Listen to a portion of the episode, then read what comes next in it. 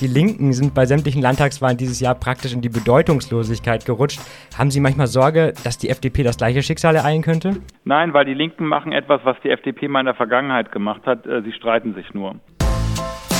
Kreis und Quer, der Podcast Ihrer Mediengruppe Kreiszeitung.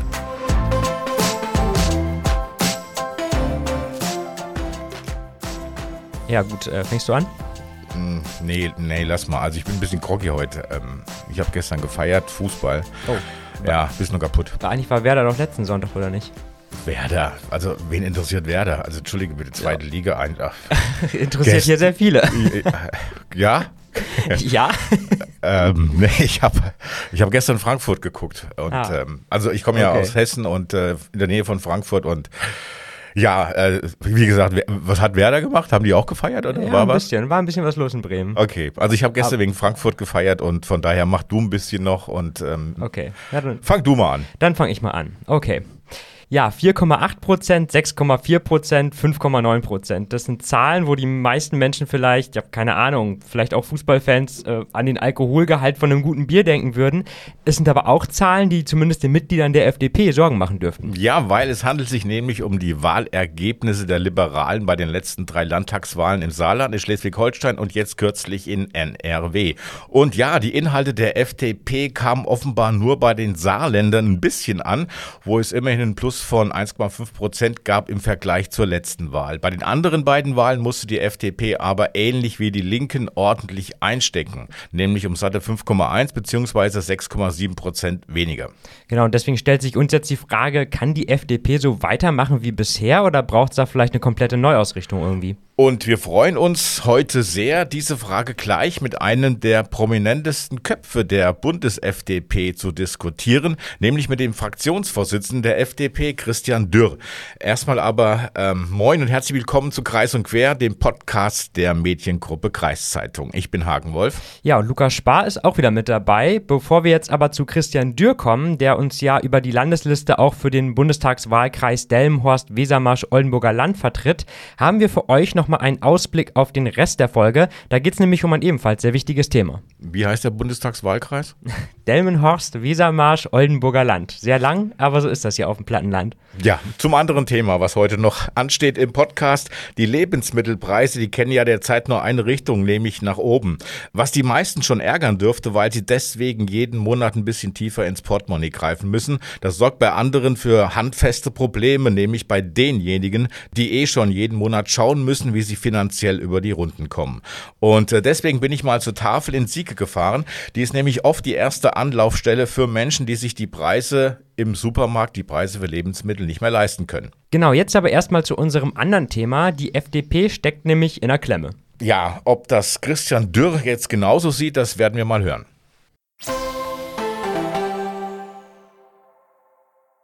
Herr Dürr, ähm, die FDP hat ja bei den letzten Landtagswahlen in Schleswig-Holstein und in Nordrhein-Westfalen nicht gerade hervorragende Ergebnisse erzielt. Äh, was muss sich denn in der Politik der FDP ändern, damit bei den nächsten Wahlen auch in Niedersachsen ein paar Prozentpunkte mehr rauskommen? Also das war äh, dieser Wahlsonntag eine bittere Wahlniederlage für die FDP und als Partei der Eigenverantwortung sucht man natürlich zuerst die Fehler bei sich selbst und nicht bei anderen. Wir hatten äh, große Herausforderungen mit der Schulpolitik in Nordrhein-Westfalen. Wir haben ja die Schulministerin gestellt und das war während der Corona-Pandemie ein sehr, sehr schwieriges Thema für uns.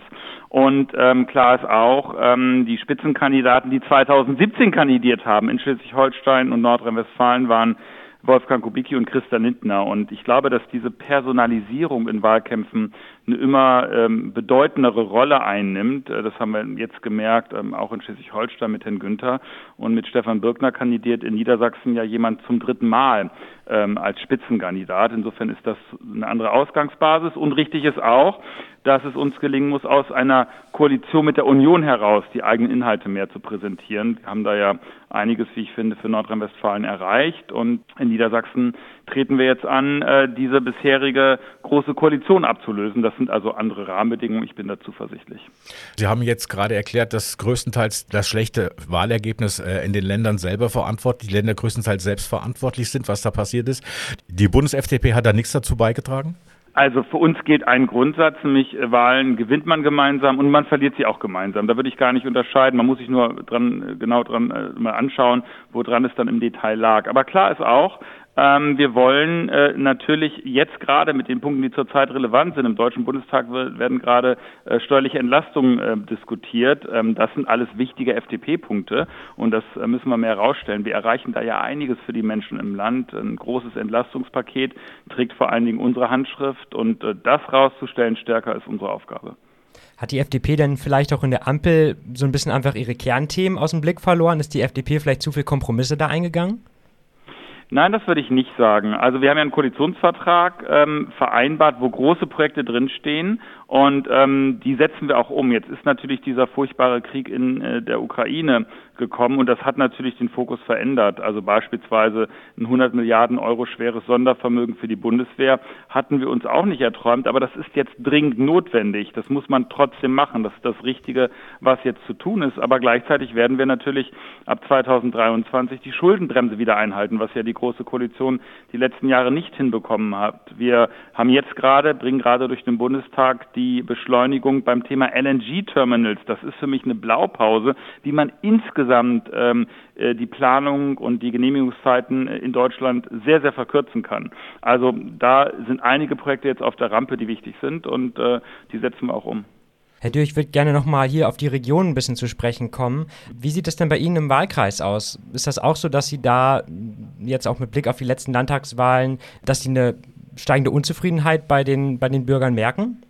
Ja, das war schon NRW, das sehen auch alle. Und die Bürger werden, muss man glaube ich, für klüger halten und die Wählerinnen und Wähler, als es manchmal sozusagen äh, in, der, äh, in der Politik äh, erzählt wird, die können schon sehr genau zwischen einer Kommunalwahl, einer Landtagswahl und einer Bundestagswahl unterscheiden. Äh, aber gleichzeitig treiben natürlich die Menschen bei uns auch die Themen aktuell um. Ich denke beispielsweise an das Thema Landwirtschaft. Wir haben ja zurzeit mit der Inflation auch krass gestiegene äh, Preise für Lebensmittel. Das ist ein Inflationstreiber zurzeit bei uns in Deutschland, in Europa. Das heißt aber, wenn man es global betrachtet, das, was bei uns Inflation ist, ist woanders, woanders droht damit Hunger, weil ähm, die Ernährung zu teuer geworden ist. Also da können wir umsteuern. Das ist ja ein Grund, warum die EU auch bei Stilllegungsflächen sagt, die können wieder in die Produktion gehen, damit mehr Nahrungsmittel produziert werden. Und ähm, das ist auch etwas, was wir ähm, bundesweit diskutieren müssen. Das würde unsere Region betreffen, dass ähm, Flächen, die fruchtbar sind, aber zurzeit nicht genutzt werden, dann genutzt werden, damit ähm, die gestiegenen Lebensmittelpreise wieder ins Lot kommen. Wenn man sich die aktuellen Umfragewerte bezüglich der Niedersachsenwahl jetzt schon mal ankaut, die natürlich noch ähm, relativ früh sind, fällt aber doch auf, dass die Grünen äh, sich äh, ihre, ihre Wählerzahl verdreifachen praktisch, die FDP gerade so auf dem Stand von vor vier Jahren steht. Ist es für die FDP nicht vielleicht clever, ähm, so ein paar grüne Themen aufzunehmen und so eine Art, ich sage den Begriff mal, grünen Kapitalismus zu machen?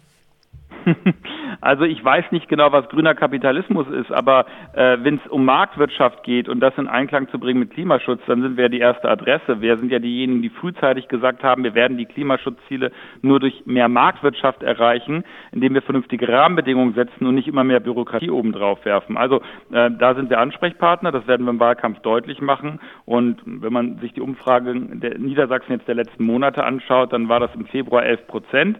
Damit, glaube ich, äh, kann man sehr, sehr gut arbeiten. Ähm, und äh, in NRW äh, war es ähnlich, da ist es dann runtergegangen. Jetzt gehe ich davon aus, dass es in Niedersachsen auch wieder raufgehen wird. Wir haben ein gutes Alternativangebot zur GroKo. Das betrifft aber auch den Ausbau der Erneuerbaren, wo äh, in der Vergangenheit zwar viel äh, Strom produziert worden ist, aber teilweise nicht genutzt worden ist. Und da müssen wir besser werden. Wir sind diejenigen, die als erstes gesagt haben, wir müssen LNG-Terminals bauen, wir müssen Wasserstoff nach Niedersachsen bringen. Ähm, und ich füge einen Punkt hinzu, äh, der sicherlich ein klarer FDP-Punkt ist. Wir brauchen auch synthetische Kraftstoffe, die CO2-neutral woanders in der Welt produziert werden, nach Deutschland kommen und die können äh, den derzeitigen Autos genutzt werden. Also da müssen wir wirklich ähm, den Weg freimachen für solche Dinge und das ist ja auch Landespolitik teilweise. Da kann das Land einiges zu beitragen, damit es schneller geht. Wenn Sie sagen mehr Marktwirtschaft, dann setzen Sie ja darauf, dass die Unternehmen wahrscheinlich selber auf die Idee kommen, klimafreundlicher zu agieren, zu handeln. Das hat in der mhm. Vergangenheit aber nicht gut geklappt. Nee, weil der Staat in der Vergangenheit darauf nicht gesetzt hat. Er hat stattdessen Subventionsprogramme auferlegt und ganz viel Verbot. Das funktioniert nicht. Äh, das ist eine Klimapolitik, die ist teuer, weil sie Wohlstand kostet, aber die ist nicht erfolgreich. Deutschland ist das Land, was am meisten für Klimaschutz ausgibt und damit am wenigsten erreicht in der Vergangenheit. Da müssen wir umsteuern. Wir müssen begreifen, dass die Transformation vor allen Dingen eine der Wirtschaft ist. Und das hängt mit privaten Investitionen zusammen, wo Leute ins Risiko gehen. Deswegen sage ich, lasst uns bei den Instrumenten für Klimaschutz uns darauf beschränken, was sinnvoll ist. Das ist äh, aus meiner Sicht der europäische Emissionshandel. Folge ist äh, eine ganz wichtige, nämlich, dass zuallererst dort CO2 eingespart wird, wo es am günstigsten ist und nicht da, wo es am teuersten ist. Das ist ein sehr marktwirtschaftliches Instrument, fordert die FDP seit 20 Jahren. Europa ist jetzt soweit und ich schlage vor, das auf alle Sektoren auszurollen. Damit haben wir ein marktwirtschaftliches Instrument und äh, gleichzeitig lösen wir damit private Investitionen aus. Ähm, ich glaube, Subventionsprogramme des Staates haben in der Vergangenheit nicht zum Erfolg geführt und äh, das werden sie in der Zukunft auch nicht. Okay, wenn man jetzt nochmal auf die letzten Wahlergebnisse der FDP guckt, kann ja häufig auch ein Blick auf die, auf die anderen beruhigen, denen es noch schlechter geht. Die Linken sind bei sämtlichen Landtagswahlen dieses Jahr praktisch in die Bedeutungslosigkeit gerutscht. Haben Sie manchmal Sorge, dass die FDP das gleiche Schicksal ereilen könnte? Nein, weil die Linken machen etwas, was die FDP mal in der Vergangenheit gemacht hat. Äh, sie streiten sich nur. Und äh, das tun wir als FDP ja nicht. Ähm, also Themen haben manchmal Konjunktur, manchmal auch nicht, aber äh, wir sind äh, eine sehr geschlossene Partei. Und ähm, das nehmen ja auch Menschen wahr. Unser Stil ist auch nicht auf Streit angelegt, auch nicht mit den Koalitionspartnern. Das haben wir ja schon während der Koalitionsverhandlungen hier in Berlin ähm, ähm, angefangen. Ein anderer Stil. Bei der GroKo war es so, man hat sich öffentlich gestritten und dann nichts entschieden. Wir wollen es so machen, dass man fair miteinander umgeht, dann intern entscheidet und dann auch umsetzt. Wenn man sich zurzeit anschaut, was alles durch den Deutschen Bundestag geht, Planungsbeschleunigung, Entlastung, Steuersenkung, äh, das sind alles wichtige FDP-Punkte und ähm, das zeigt, dass man es kann, dass es geht, dass man es machen kann. Und äh, zum Zweiten ähm, haben wir echte Modernisierung im Land und wir werden noch andere Projekte haben im Koalitionsvertrag Koalitionsvertrag. Ich denke daran, dass wir Deutschland zu einem modernen Einwanderungsland machen müssen, wo endlich Einwanderung in den Arbeitsmarkt stattfindet, nicht in die sozialen Sicherungssysteme. Planungsbeschleunigung hatte ich gesagt. Das werden wir noch weiter ausweiten. Und diese Modernisierungsprojekte sind gut fürs Land und ähm, sind mit der FDP verbunden. Ja, soweit äh, Christian Dürr. Und äh, ich habe Christian Dürr damals ja kennengelernt. Du weißt, ich bin ja neu in der Gegend hier, komme mhm. ja äh, aus der Nähe von Frankfurt. Wir hörten das, äh, ja. ja. Und ähm, als wir Bundestagskandidatin aus der Region hier bei ihrem Wahlkampf begleitet haben, da habe ich zurück, habe ich gesagt, aus dem wird mal was politisch. Mhm. Und ähm, ja, so ist es auch. Inzwischen praktisch der zweite Mann nach Christian Lindner. Ja. Und es gibt ja noch eine andere Person, die was geworden ist hier politisch im Landkreis. Das ist, oder in dem Einzugsgebiet der Mediengruppe Kreistag, und das ist Lars Klingbeil. Genau, es gibt ja mehrere hier und wir versuchen natürlich immer mit denen in Kontakt zu bleiben. Und ich sag mal so, bei manchen gelingt es eher, bei manchen noch nicht so gut, aber wir können euch versprechen, wir bleiben dran und vielleicht kriegen wir auch Lars Klingbeil mal irgendwann hier zu uns in Podcast. Das wäre ja. was Schönes. Das wäre ganz nett, wenn er so ein bisschen Zeit für uns nehmen würde und nicht nur, wenn die Wahlen anstehen. Ja, genau. Aber ja nochmal ganz zum anderen Thema. Es geht, wie gesagt, nochmal um die steigenden Lebensmittelpreise. Treue Hörerinnen und Hörer von Kreis und Quer, die werden sich da vielleicht auch an eine unserer letzten Folgen erinnern. Da hat unsere niedersächsische Landwirtschaftsministerin Barbara Otte-Kinas ja bereits gesagt, dass sie auch im Verlaufe des Jahres mit weiter steigenden Preisen rechnet. Und äh, Stand jetzt kann man sagen, liegt sie mit dieser Prognose auch gar nicht so daneben. Genau, und das stellt viele Menschen, wie gesagt, vor riesige Probleme. Probleme, weil sie sich zum Ende des Monats dann einfach wesentliche Lebensmittel nicht mehr leisten können. Und auch wenn es für viele Menschen ein sehr schambehaftetes Thema ist, oft führt es sie dann, wie gesagt, am Ende zu den Angeboten der Tafeln. Und genauso eine Tafel hast du jetzt mal besucht, richtig? Ich war bei der Tafel Sieke und habe dort mit äh, Ralf Grei geredet. Der ist dort für die Tafel mitverantwortlich. Wie viele Leute kommen da, wenn sie die Tafel aufhaben und Lebensmittel verteilen? Also mittlerweile sind wir jetzt bei circa 100, 120 Abholer. Und die Abholer, die haben meistens große Familien hinter sich. Also wir gehen immer davon aus, dass bei 120 Abholern das ungefähr die dreifache Menge an Personen dahinter steht. Also für circa 300 Personen wurde gestern, wurde gestern allein hier in Sieke Lebensmittel abgeholt. Ist das in den letzten Wochen, Monaten mehr geworden? In den letzten zwei Monaten sind es 40 Prozent mehr Kunden geworden. Und wie bewältigt man so einen Ansturm? Weil man braucht ja auch Personal, um das ausgeben zu können. Das heißt, dass wir mehr Ehrenamtliche dann auch teilweise einsetzen. Wir suchen im Augenblick auch mal wieder Ehrenamtliche und vor allen Dingen Fahrer, die die Lebensmittel jeden Tag abholen. Wir haben drei Sprinter, die die Lebensmittel abholen. Und äh, der Ansturm wird dadurch bewältigt durch Mehrarbeit. Durch Mehrarbeit. Die Ausgaben aufgrund, weil es eben mehr Kunden sind, die kommen, die dauern länger und dementsprechend bleiben die Ehrenamtlichen länger und geben länger dann die Lebensmittel aus. Sie sagen ehrenamtlich. Wie viele Ehrenamtliche sind denn insgesamt beschäftigt bei der Tafel Sieg? Also bei der Tafel Sieg mit den drei Ausgabestellen sind wir jetzt bei ca. 120, 125 ehrenamtliche äh, Mitarbeiter und Mitarbeiterinnen. Sie machen das ja auch ehrenamtlich. Ähm, warum? Ja, wollen wir so sagen, ich habe jetzt das Alter erreicht, wo ich der Gesellschaft was zurückgeben kann. Das heißt, ich muss äh, nicht mehr an mich nur alleine und meine Familie denken, sondern ich kann jetzt der Gesellschaft mal was zurückgeben. Und die Motivation, die ich, ich hier erfahre, die spornt mich einfach weiter an, das zu machen, was ich mache. Äh, Sie sprechen die Motivation an. Wie muss ich das verstehen? Die Motivation ist einfach die Dankbarkeit der Kunden, aber auch die Dankbarkeit der Bevölkerung, die uns immer wieder bestätigt, dass wir es richtig machen. Das heißt also, die Kunden sind sehr dankbar, dass sie das bekommen hier und gibt es da nicht Ärger, dass der eine das bekommt und der andere das und äh, es ist, es ist für den einen nichts mehr da? Also wir haben hier mittlerweile 23 Nationalitäten. Diese 23 Nationalitäten sind jede Woche in jeden Ausgabestellen da. Sie stellen sich an, sehr diszipliniert. Jeder achtet darauf, die Älteren und die Jüngeren, hier gibt es kein Gedrängel. Und ähm, das läuft fantastisch. Wir sind jetzt hier in dem Haus, was neben der Ausgabestelle in Sieke steht. Für was ist das, das Gebäude zuständig? Ja, dieses Haus, das äh, gehört der Kirche mittlerweile. Das ist vor zwei Jahren von der Kirche, vom Landkreis gekauft worden für die Kirche. Es ist ein ziemlich marodes Gebäude, ein ziemlich enges Gebäude und sag ich mal, ein Gebäude, wo wir jetzt im Augenblick dabei sind, uns auch eine neue Ausgabestelle zu suchen, damit auch die ehrenamtlichen Arbeitsbedingungen vorfinden, die letztendlich akzeptabel sind. Die Kirche ist hier als Träger tätig. Wie unterstützt die Kirche das? Die Kirche unterstützt uns in allen Belangen. Einmal, ähm, sage ich mal, in Belangen des Personals. Sie stellt uns Personal bereit. Sie steht uns mit Rat und Tat zur Verfügung. Sie ähm, trägt einen großen Teil unserer Kosten. Und wir sind froh, dass wir die Kirche im Hintergrund haben. Wir gehen jetzt in eine Art Lagerraum. Ich sehe sehr viele Eierkartons, leere Eierkartons hier. Genau, das sind letztendlich die Materialien, die wir von den Lebensmitteln oder äh, die Lebensmittel sind natürlich größtenteils leider verpackt, die wir abholen. Wenn Sie sich vorstellen, ähm, Sie sehen es selber beim Einkaufen, sechs Birnen sind in einer Packung drin, zum Beispiel eine, eine Birne ist schlecht, darum wird die Packung dann eigentlich entsorgt. Wir bekommen die, die Verpackung wird aufgerissen, eine Birne wird entsorgt, fünf Birnen werden ausgegeben und diese Plastikverpackungen, die dadurch entstehen, die waschen wir ab und benutzen sie weiter. Es entsteht ja auch Papier als Abfall, Kartons und so weiter. Kann man da ein bisschen Geld verdienen, indem man es verkauft? Also wir haben hier zwei große Altpapiercontainer, wo wir Altpapier sammeln, wo wir auch aktiv sammeln, wo wir in Geschäfte reingehen und nur Altpapier abholen, damit wir letztendlich unsere Kosten, die jedes Jahr in sechsstelliger Höhe entstehen, gedeckt werden. Diese, diese Kosten der sechsstelligen Höhe müssen wir ungefähr zu 30 Prozent von Sp aus Spenden decken. Und das müssen wir jedes Jahr irgendwie schaffen, eine schwarze Null zu erwirtschaften.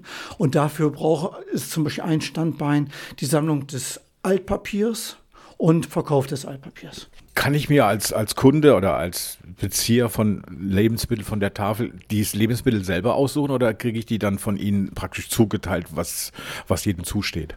Also Sie können sich vorstellen, wenn wir 120 Kunden haben, wir können ja nur die Lebensmittel rausgeben, die wir auch in der Woche gesammelt haben. Das heißt, wir haben hier kein aktives Lager. Ähm, man sagt in der Betriebswirtschaft, wir haben eine Lagerumschlagshäufigkeit von 1. Das heißt, alles, was reinkommt, muss auch sofort wieder raus.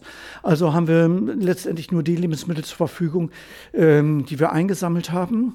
Und äh, die einzelnen Kunden bekommen das erstmal in Abhängigkeit für wie viele Kunden, wie groß die Familie dahinter ist, äh, bekommen sie Lebensmittel zugeteilt. Wir wissen immer vorher ganz genau, wie viele Kunden stehen draußen, sodass die einzelnen Mitarbeiter, die diese Lebensmittel den Kunden geben, wissen, für wie viele Kunden diese Lebensmittel noch reichen müssen. Also zwischendurch, wenn die Ausgabe halb durch ist, kommt hier jemand rein und sagt, noch 60 Abholer mit so und so viel Kunden, dann weiß jeder Bescheid, okay, wir nähern uns ähm, jetzt der zweiten Halbzeit und da muss bis zum letzten äh, Abholer müssen dann die Lebensmittel reichen. Wir müssen natürlich genauso wie Lebensmittelhändler Kühlketten einhalten.